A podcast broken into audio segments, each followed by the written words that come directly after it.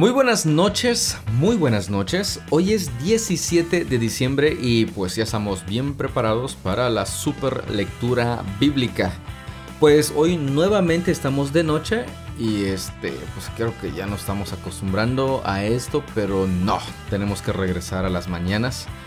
Solo es que nos organicemos bien porque como usted ha escuchado, hemos estado en medio mudanza y al parecer ya hoy fue este lo último.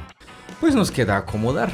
Acomodar todas las cosas que, tenemos aquí. Ya sabe usted que en mudanza es cuando nos damos cuenta que tenemos un montón, montón, montón de cosas que a veces ni utilizamos. No sé si le pasa a usted esto, pero a nosotros nos ha pasado un par de veces y de repente depuramos y a la siguiente nuevamente tenemos un montón de cosas, ¿verdad? Este Tama.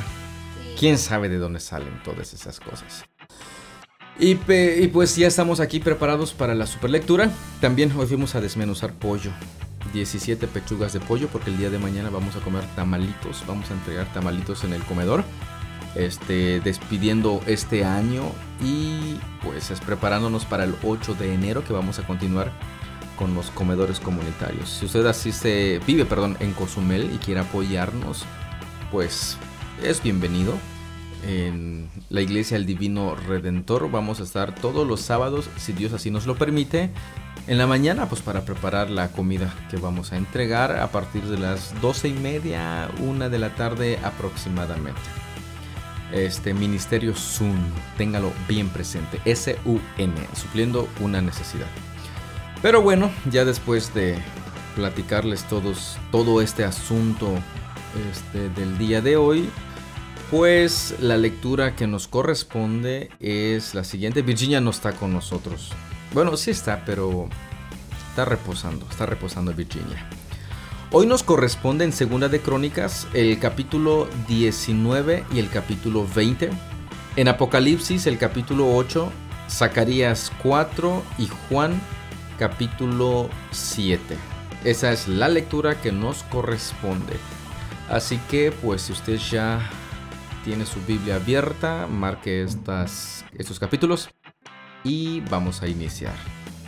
Cafecitos, ¿listos? Comenzamos.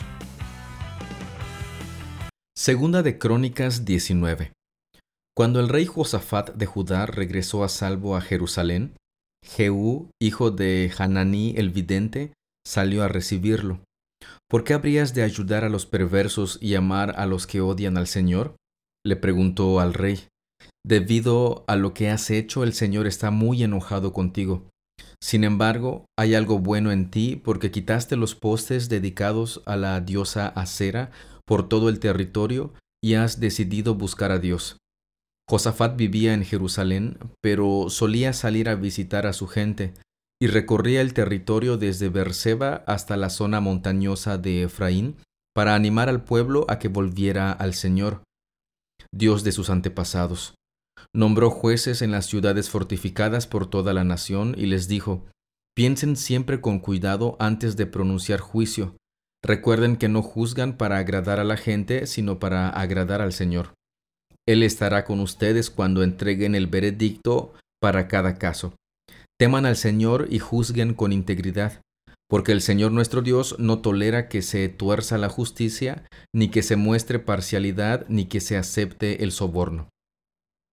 En Jerusalén Josafat nombró a algunos de los levitas y de los sacerdotes y de los jefes de clanes de Israel para que sirvieran como jueces en casos relacionados con las ordenanzas del Señor y en los conflictos civiles. Estas fueron las instrucciones que les dio.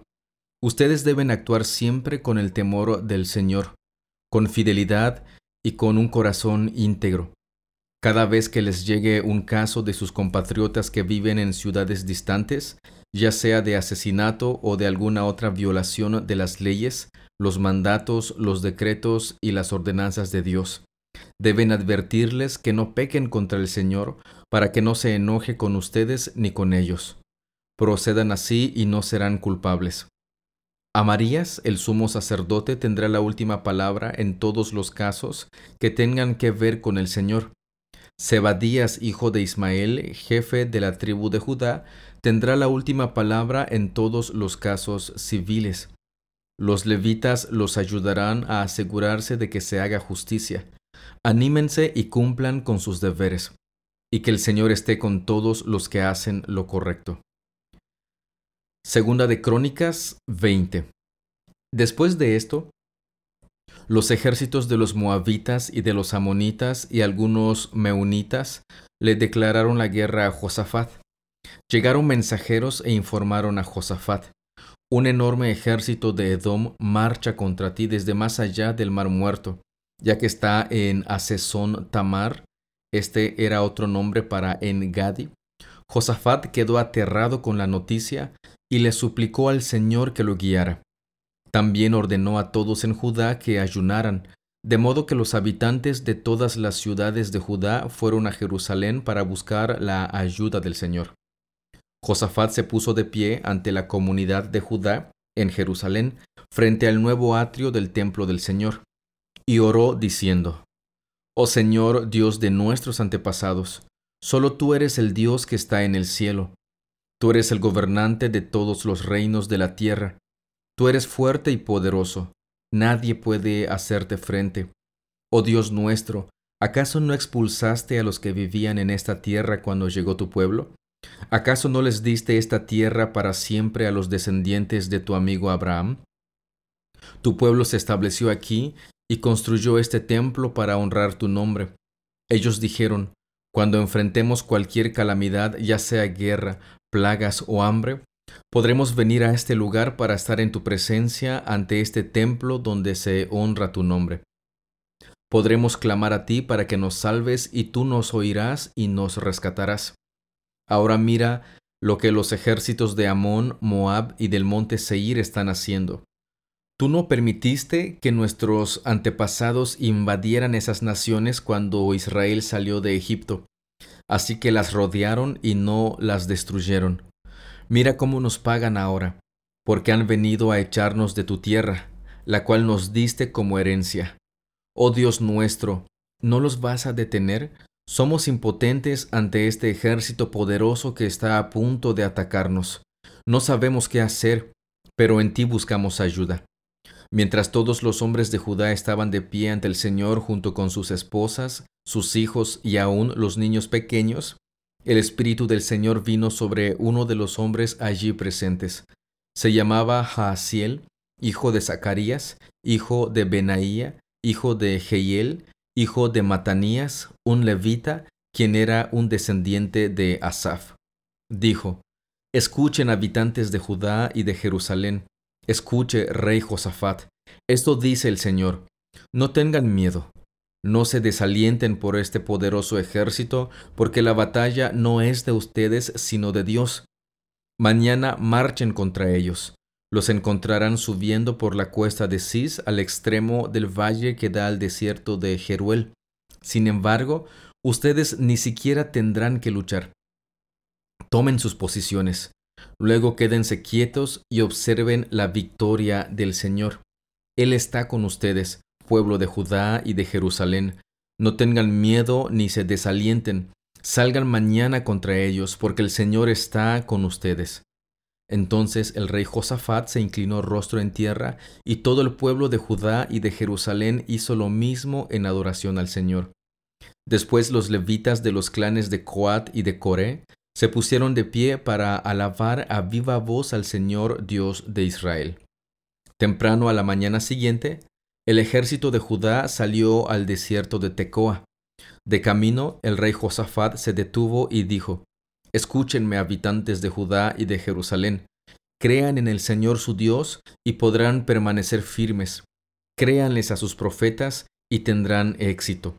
Después de consultar con el pueblo, el rey nombró cantores que caminaran delante del ejército cantando al Señor y alabándolo por su santo esplendor. Esto es lo que cantaban. Den gracias al Señor, su fiel amor perdura para siempre.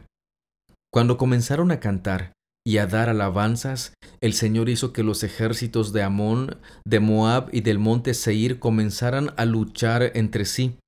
Los ejércitos de Moab y de Amón se volvieron contra sus aliados del monte Seir y mataron a todos, y cada uno de ellos. Después de destruir al ejército de Seir, empezaron a atacarse entre sí, de modo que cuando el ejército de Judá llegó al puesto de observación en el desierto, no vieron más que cadáveres hasta donde alcanzaba la vista. Ni un solo enemigo había escapado con vida. El rey Josafat y sus hombres salieron a recoger el botín, encontraron una enorme cantidad de objetos, vestidos y otros artículos valiosos más de lo que podían cargar. Había tanto botín que les llevó tres días solo para juntarlo. Al cuarto día se reunieron en el Valle de la Bendición, el cual recibió ese nombre aquel día porque allí el pueblo alabó y agradeció al Señor, aún se conoce como Valle de la Bendición hasta el día de hoy. Luego todos los hombres volvieron a Jerusalén, con Josafat a la cabeza, rebosando de alegría porque el Señor les había dado la victoria sobre sus enemigos. Entraron a Jerusalén al son de arpas, liras y trompetas, y se dirigieron al templo del Señor. Cuando todos los reinos vecinos oyeron que el Señor mismo había luchado contra los enemigos de Israel, el temor de Dios se apoderó de ellos. Así que el reino de Josafat tuvo paz porque su Dios le había dado descanso por todo el territorio. De manera que Josafat gobernó la tierra de Judá. Tenía treinta y cinco años cuando subió al trono y reinó en Jerusalén veinticinco años. Su madre era Azuba, hija de Silgi. Josafat fue un buen rey, quien siguió los caminos de su padre Asa. Hizo lo que era agradable a los ojos del Señor, sin embargo, durante su reinado no quitó todos los santuarios paganos y la gente nunca se comprometió por completo a seguir al Dios de sus antepasados. Los demás acontecimientos del reinado de Josafat, desde el principio hasta el fin, están registrados en el registro de Jehú, hijo de Hananí, el cual está incluido en el libro de los reyes de Israel. Tiempo después, Josafat, rey de Judá, hizo una alianza con el rey Ocosías de Israel, quien era un hombre muy perverso. Juntos construyeron una flota de barcos mercantes en el puerto de Esión Geber. Luego Eliezer, hijo de Dodava de Maresa, profetizó contra Josafat y le dijo, Por haberte aliado con el rey Ocosías, el Señor destruirá tu labor. Así que los barcos naufragaron y nunca se hicieron a la mar. Les comentaba hace unos días que Josafat era o es uno de mis reyes favoritos, tomando como este, esta figura de que, ah, mi favorito es tal, etcétera, etcétera. Josafat fue uno de mis favoritos, precisamente por el detalle con los ejércitos que estaban atacándolo, que él, pues, en vez de decir, ¿qué voy a hacer? Bueno, sí, se preguntó qué voy a hacer, pero inmediatamente adoró al Señor y le preguntó, Señor, ¿qué es lo que vamos a hacer? Y si usted se da cuenta, lo que Josafat oró fue precisamente lo que Salomón había orado cuando dedicó el templo. Bastante interesante eso. Y posteriormente el Señor le dice, pues ve, Josafat, este, solamente ten en cuenta que no es una lucha tuya, yo voy a luchar por ustedes. ¿Y qué fue lo que hicieron los, de, los del pueblo de Israel, de, de Judá, perdón?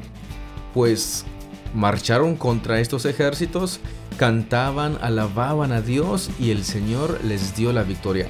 No porque cantaran y alababan, eso lo hicieron ellos en alabanza a Dios, en, agradecimiento a Dios, sino porque sino Dios ya les había dado a ellos, les había prometido precisamente la victoria porque lo buscaron y él así lo, lo, lo hizo, los libró de sus enemigos y pues sí se cansaron, pero de juntar todo el botín, que solo por juntarlo fueron tres días. Imagínense la cantidad de cosas que estaban recogiendo. Pero la regó. La regó. Ya la había regado al hacer esta alianza con Acab y ahora con Ocosías, un rey perverso de Israel. Ay, la regó. ¿Habrá un rey perfecto? Habrá un rey que haga absolutamente todo lo bueno y, cumpla la voluntad de Dios tal como debería de hacerse. Sí. Y recordamos su nacimiento, su encarnación, precisamente esta Navidad. Apocalipsis 8. Cuando el Cordero rompió el séptimo sello del rollo, Hubo silencio por todo el cielo durante media hora. Vi a los siete ángeles que están de pie delante de Dios, a los cuales se les dieron siete trompetas. Entonces vino otro ángel con un recipiente de oro para quemar incienso y se paró ante el altar. Se le dio una gran cantidad de incienso para mezclarlo con las oraciones del pueblo de Dios, como una ofrenda sobre el altar de oro delante del trono. El humo del incienso mezclado con las oraciones del pueblo santo de Dios subió hasta la presencia de Dios desde el altar donde el ángel lo había derramado. Entonces el ángel llenó el recipiente para quemar incienso con fuego del altar y lo lanzó sobre la tierra. Y hubo truenos con gran estruendo, relámpagos y un gran terremoto. Entonces los siete ángeles con las siete trompetas se prepararon para hacerlas sonar. El primer ángel tocó su trompeta, y granizo y fuego mezclados con sangre fueron lanzados sobre la tierra. Se incendió la tercera parte de la tierra y se quemó la tercera parte de los árboles y toda la hierba verde. Entonces el segundo ángel tocó su trompeta, y una gran montaña de fuego fue lanzada al mar. La tercera parte de las aguas del mar se convirtió en sangre, y murió la tercera parte de todos los seres vivientes que viven en el mar, también fue destruida la tercera parte de todos los barcos. Entonces el tercer ángel tocó su trompeta y una gran estrella cayó del cielo, ardiendo como una antorcha. Cayó sobre una tercera parte de los ríos y sobre los manantiales de agua. El nombre de la estrella era amargura. Hizo que la tercera parte de las aguas se volviera amarga y mucha gente murió por beber de esa agua amarga. Entonces el cuarto ángel tocó su trompeta y se dañó la tercera parte del sol y la tercera parte de la luna y la tercera parte de las estrellas, y se oscurecieron. Así que la tercera parte del día quedó sin luz, y también la tercera parte de la noche. Entonces miré, y oí la voz de un águila que cruzaba los cielos gritando fuerte, terror, terror, terror para todos los habitantes de este mundo, por lo que vendrá cuando los últimos tres ángeles toquen sus trompetas. Como hemos dicho, lo recordamos nuevamente. Recordemos que Apocalipsis es un libro de profecía y está repleta de símbolos no podemos tomar este, mucho de esto o esto de manera literal. Y solo para poner un ejemplo, dice que una estrella cayó este, a, la Tierra. Si usted hace cuentas y recuerda sus clases de astronomía, no astrología, astronomía, usted va a recordar que las estrellas son enormes, de hecho el Sol es una estrella. No podría acercarse siquiera a la Tierra más de lo que ahora está, porque la Tierra prácticamente sería evaporada. Entonces no podemos tomar de manera literal que esta estrella caiga. Bueno, aquí lo que tenemos que preguntarnos es entonces qué es lo que esto simboliza, qué es lo que esto significa, a qué se está refiriendo, qué son estas trompetas, qué son los sellos, y usted haga una comparación entre las trompetas y los sellos y vea que hay mucha similitud entre el primer sello, primera trompeta, segundo sello, tercera trompeta y así con cada uno de todos. Y cómo finaliza cada uno de estos este, símbolos que nos están mostrando, en el primer caso los sellos y en este caso las trompetas. Debería tener muchas preguntas, debería tener muchas dudas al respecto. ¿Ya las anotó?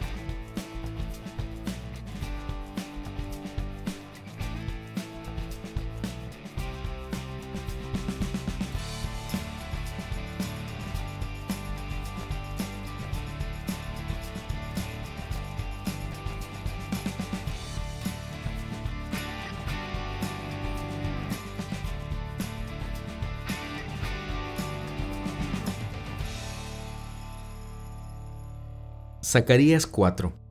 Entonces el ángel que había estado hablando conmigo volvió y me despertó, como si hubiera estado dormido. ¿Qué ves ahora? me preguntó. Veo un candelabro de oro macizo con un tazón de aceite encima, contesté. Alrededor del tazón hay siete lámparas y cada una tiene siete conductos para las mechas. También veo dos olivos, uno a cada lado del tazón. Entonces le pregunté al ángel, ¿Qué es todo esto, mi Señor? ¿Qué significa? ¿No lo sabes? preguntó el ángel. No, mi señor, le contesté. Entonces me dijo, El Señor dice a Zorobabel, No es por el poder ni por la fuerza, sino por mi espíritu, dice el Señor de los ejércitos celestiales. Nada impedirá el camino de Zorobabel, ni siquiera una montaña gigantesca, pues se convertirá en llanura delante de él, y cuando Zorobabel coloque la última piedra del templo en su lugar, la gente gritará, Dios lo bendiga, Dios lo bendiga. Después recibí otro mensaje del Señor. Zorobabel es quien colocó los cimientos de este templo, y él los terminará. Así ustedes sabrán que el Señor de los ejércitos celestiales me envió. No menosprecien estos modestos comienzos pues el Señor se alegrará cuando vea que el trabajo se inicia y que la plomada está en las manos de Zorobabel. Las siete lámparas representan los ojos del Señor que recorren toda la tierra. Entonces le pregunté al ángel, ¿qué son esos dos olivos a cada lado del candelabro y las dos ramas de olivo que vierten aceite dorado por dos tubos de oro? ¿No lo sabes? preguntó. No, mi señor, respondí. Entonces él me dijo, representan a los dos seres celestiales que están de pie en la corte del Señor de toda la tierra. Qué interesante, estaba yo leyendo este capítulo y me recordaba mucho al libro de Apocalipsis. Habla igual de siete lámparas y, dense cuenta de, de la similitud, no en cuanto a lo que dicen de las lámparas, sino a la similitud en cuanto a la interpretación. Este, en este caso nos da el símbolo, pero le preguntan al profeta, ¿sabes tú qué es? Y él dice, no, no lo sé. Y entonces hay una explicación y una interpretación de lo que eso significa. En el libro de Apocalipsis pasa algo similar. Cuando al principio veíamos este, al Hijo del Hombre, que tenía esas lámparas, qué es lo que significa esas lámparas, estas estrellas, y ahí nos dice posteriormente qué es lo que significaban. En ese caso, pues no habría necesidad, no había necesidad de estar investigando lo que eso pues, significaba. Pero en otros casos, pues tenemos que ser sabios, tenemos que este, ser diligentes y también ver el resto de la Biblia. Y aquí en este libro en Zacarías estamos viendo algo muy similar, muy, muy similar a lo que encontramos en Apocalipsis. ¿Qué le parece a usted? ¿Nota la similitud? Juan 7 Después Jesús recorrió la región de Galilea. Quería alejarse de Judea, donde los líderes judíos estaban tramando su muerte.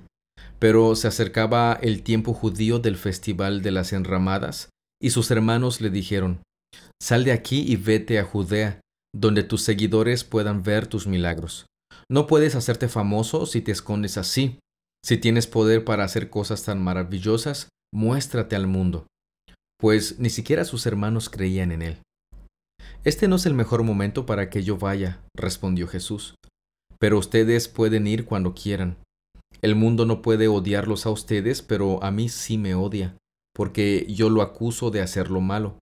Vayan ustedes, no iré al festival, porque todavía no ha llegado mi momento. Después de decir esas cosas, se quedó en Galilea. Pero después de que sus hermanos se fueron al festival, Jesús también fue, aunque en secreto, y se quedó fuera de la vista del público.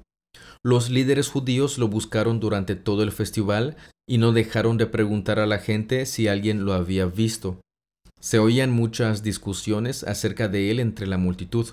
Unos afirmaban, es un buen hombre, mientras que otros decían, no es más que un farsante que engaña a la gente. Pero nadie se atrevía a hablar bien de él en público por miedo a tener problemas con los líderes judíos. Entonces, en la mitad del festival, Jesús subió al templo y comenzó a enseñar. Los presentes quedaron maravillados al oírlo. Se preguntaban, ¿cómo es que sabe tanto sin haber estudiado? Así que Jesús les dijo, Mi mensaje no es mío, sino que proviene de Dios quien me envió. Todo el que quiera hacer la voluntad de Dios sabrá si lo que enseño proviene de Dios o solo hablo por mi propia cuenta. Los que hablan por su propia cuenta buscan su propia gloria, pero el que busca honrar a quien lo envió habla con la verdad, no con mentiras. Moisés les dio la ley, pero ninguno de ustedes la cumple. De hecho, tratan de matarme. Estás endemoniado, respondió la multitud. ¿Quién trata de matarte? Jesús contestó, Yo hice un milagro en el día de descanso y ustedes se asombraron. Pero ustedes también trabajan en el día de descanso al obedecer la ley de la circuncisión dada por Moisés. En realidad, la costumbre de la circuncisión comenzó con los patriarcas mucho antes de la ley de Moisés. Pues si el tiempo indicado para circuncidar a un hijo coincide con el día de descanso, ustedes igual realizan el acto para no violar la ley de Moisés. Entonces, ¿por qué se enojan conmigo por sanar a un hombre en el día de descanso? Miren más allá de la superficie para poder juzgar correctamente. Algunos de los que vivían en Jerusalén comenzaron a preguntarse unos a otros, ¿no es ese el hombre a quien procuran matar? Sin embargo, está aquí hablando en público y nadie le dice nada. ¿Será que nuestros líderes ahora creen que es el Mesías? Pero ¿cómo podría serlo? Nosotros sabemos de dónde proviene este hombre. Cuando venga el Mesías, sencillamente aparecerá y nadie sabrá de dónde proviene. Mientras Jesús enseñaba en el templo, exclamó, Es cierto, ustedes me conocen y saben de dónde provengo, pero no estoy aquí por mi propia cuenta. El que me envió es veraz y ustedes no lo conocen, pero yo sí lo conozco porque provengo de él, y él me envió a ustedes. Entonces los líderes trataron de arrestarlo, pero nadie le puso las manos encima porque aún no había llegado su momento. De las multitudes presentes en el templo, muchos creyeron en él.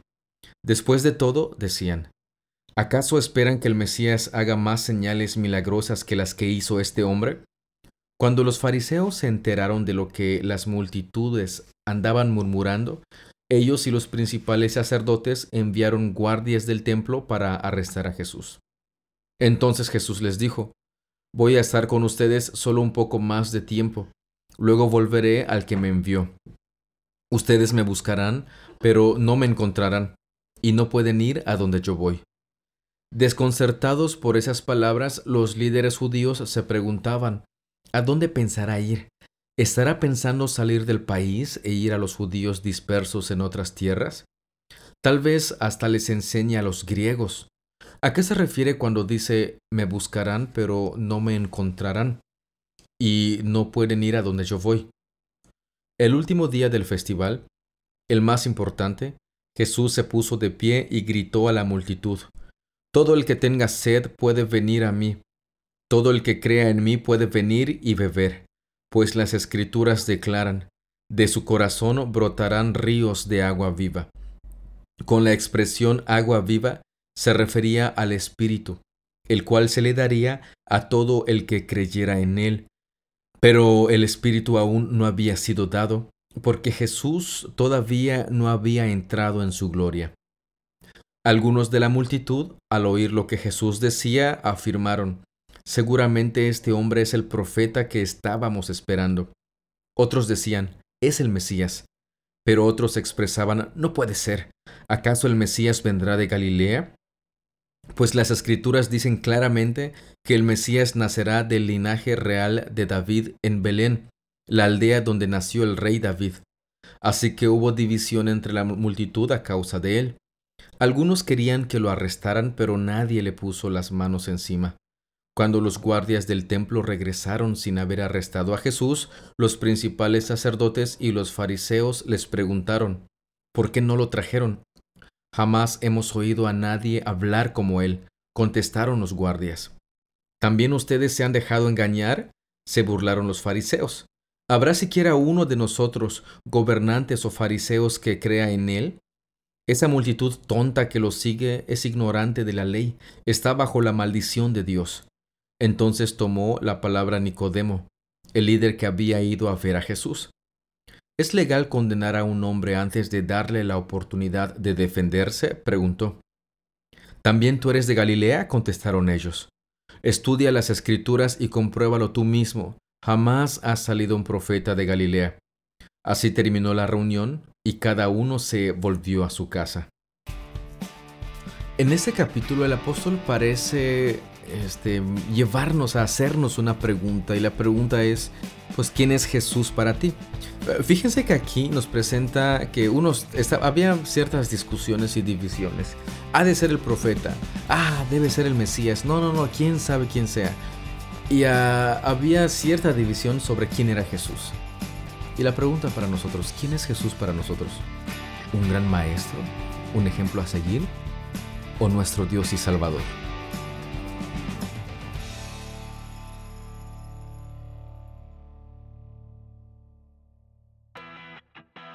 De esta manera concluimos la super lectura del día de hoy. Esperemos que usted haya tomado sus respectivas notas, hecho sus observaciones al texto, etcétera, etcétera. Pues nos despedimos, no sin antes agradecer por su tiempo, por su atención. Dios los bendiga y nos estamos escuchando, si Él así nos lo permite, el día de mañana. Hasta luego.